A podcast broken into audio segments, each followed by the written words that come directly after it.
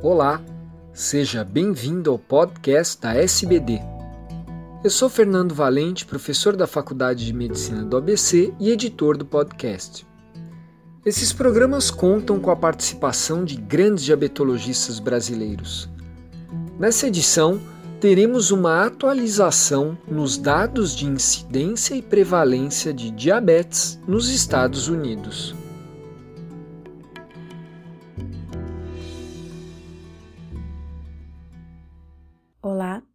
Nome é Bianca de Almeida Petito, eu sou da Universidade Federal de São Paulo e do Departamento de Epidemiologia da Sociedade Brasileira de Diabetes.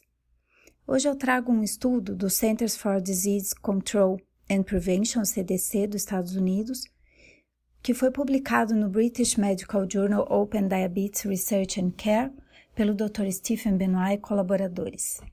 É um interessante estudo porque fala de novas direções na incidência e prevalência do diabetes nos Estados Unidos. É bem conhecido que a prevalência de diabetes atinge proporções alarmantes em diversas partes do globo. Mas os pesquisadores do CDC evidenciaram que de 2008 a 2012 havia um platô na prevalência de diabetes naquele país. O estudo atual, então, se presta a adicionar mais cinco anos a esses dados para avaliar mudanças em incidência e prevalência. São dados provenientes do National Health Interview Survey, que apresentam dados representativos da população dos Estados Unidos de 18 a 79, an 79 anos, de 1980 a 2017, com dados autorreferidos de diabetes.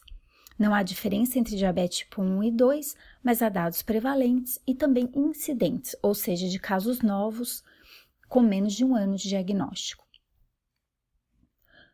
Os pesquisadores mostram nos resultados que após um período de aumento de prevalência que foi de 1990 até 2009, quando atingiu um pico de 8,2% da população, houve um período de platô até 2017, tanto para a população geral, ajustada para a idade, quanto para subgrupos estratificados por etnia, sexo e escolaridade.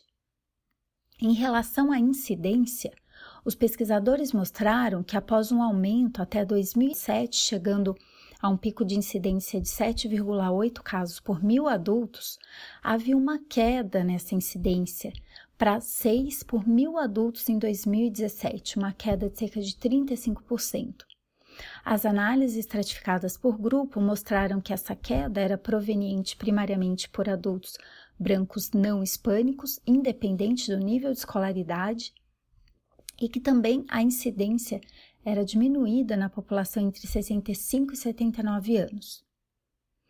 Os autor, autores discutem que as causas desse platô na prevalência e queda na incidência não podem ser determinados por, essa, por esse estudo, por essas análises, mas trazem na discussão algumas situações que poderiam embasar hipóteses, como, por exemplo, o National Diabetes Prevention Program, o DPP, que estimula hábitos saudáveis na população, uma tendência de redução de alguns fatores de risco, como a redução no consumo de açúcar de adição, bebidas açucaradas, calorias totais e inatividade física. Porém, essas suposições ainda não são comprovadas. E, por outro lado, a obesidade ainda aumenta nos Estados Unidos e o pré-diabetes continua com taxas elevadas.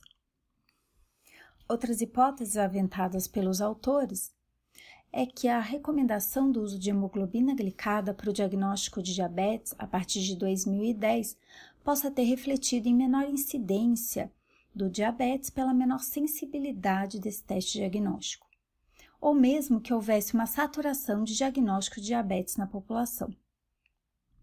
Mas todas essas hipóteses ainda devem ser testadas.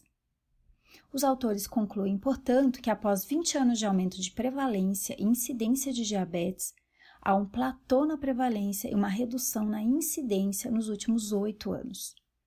As causas desse platô e declínio ainda não são claras e merecem ser estudadas.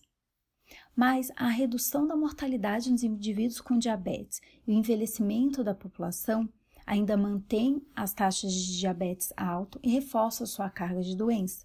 E os autores ainda reforçam o merecimento que essa doença tem em ações de prevenção e controle.